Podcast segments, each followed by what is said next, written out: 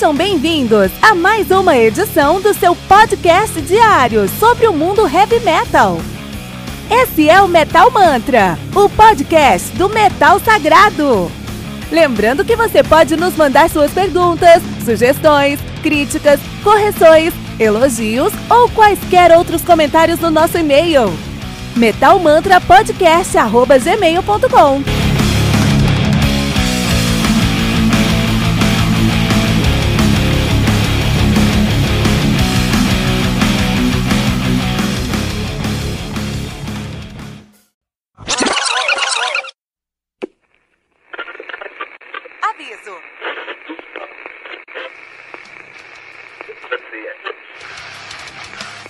Antes de começar, avisamos que todo o conteúdo do Metal Mantra é Creative Commons. Por isso, músicas, links e podcasts citados nesse programa estão na descrição desse episódio. E caso você ouça algum barulho estranho durante esse episódio, não se assuste. Isso acontece porque eu estou gravando esse programa na rua. Só mais uma mágica que o Encore FM fez acontecer.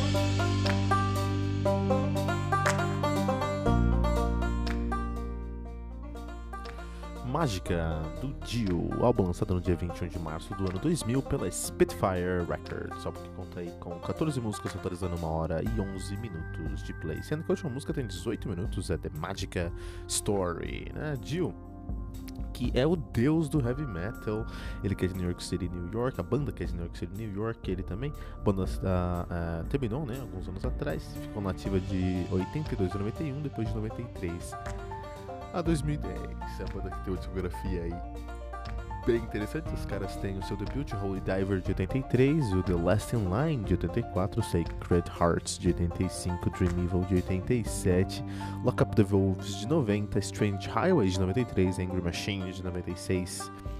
Mágica de 2000, Kill the Dragon de 2002 e Master of the Moon de 2004, a banda que teve o seu último lineup conhecido, como Ron James Dio no vocal no teclado, Craig, Gold, Craig, Craig Goldie na guitarra, Simon Wright na bateria, Scott Ware no teclado e Rudy Sarzo na bate no baixo. Rudy Sarzo no baixo, ele que já tocou lá no uh, Queen Wright, né? Queen's Wright, na banda mais famosa dele, tirando o Dio.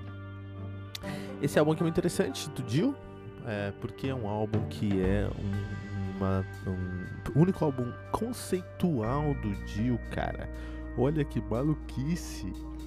Dio fazendo um álbum conceitual. Isso não, apesar do Dio sempre falar sobre histórias aí mágicas, de dragões, de é, os os mergulhadores divinos e coisas assim, ele nunca teve um álbum conceitual, sendo o primeiro álbum conceitual dele, e o Mágica, a, o álbum em si, sendo uma trilha sonora de fato para a história da, do Mágica, né? A história da mágica, né?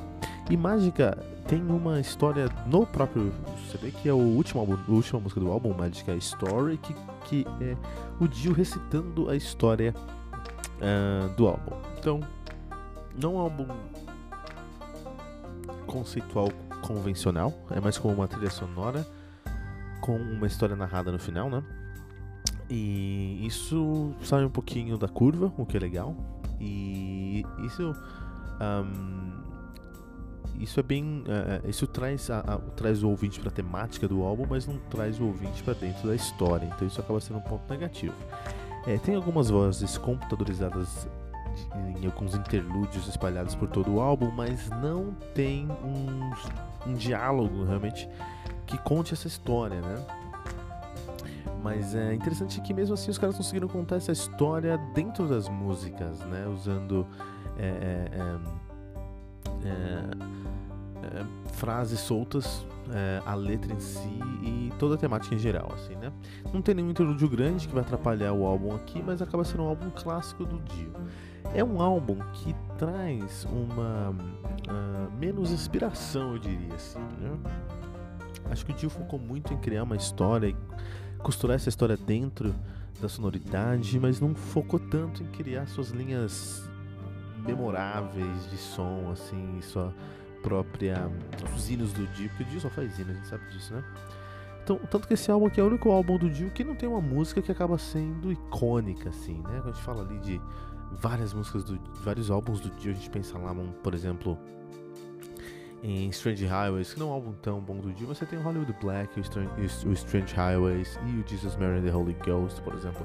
Quando a gente pensa em Lock Up the Wolves, a gente tem uh, Born on the Sun, a gente tem Between the Two Hearts, a gente tem Night Music, Lock Up the Wolves, Evil on Queen Street, Walk on Water, uh, My Eyes. Temos músicas que vão realmente trazer essa sonoridade, trazer esses hinos que o Dio sempre escreveu. Nesse álbum aqui, que é o Magic, a gente não tem, né? Isso mostra é, é, completamente uma falta de inspiração. É um álbum menos inspirado do Dio, na minha opinião, um dos que eu menos, menos, menos gosto, mas é uma faceta do Dio que a gente precisava encontrar o Dio fazendo aí é, um, um álbum conceitual. E vale por isso, esse álbum vale porque a gente está falando aí sobre um álbum conceitual. A história é meio maluca, fala sobre um planeta de mágicos que são alienígenas e que vêm pra Terra.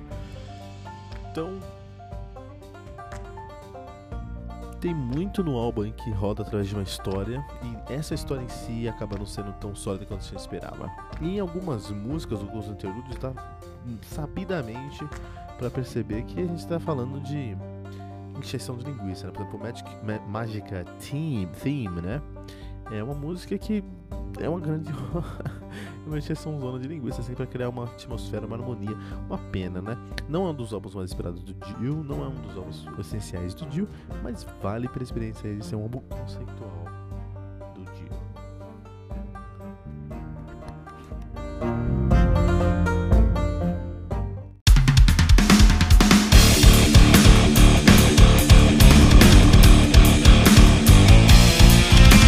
Você ouviu mais uma edição Metal Mantra, o podcast do Metal Sagrado. Apresentação: Kilton Fernandes.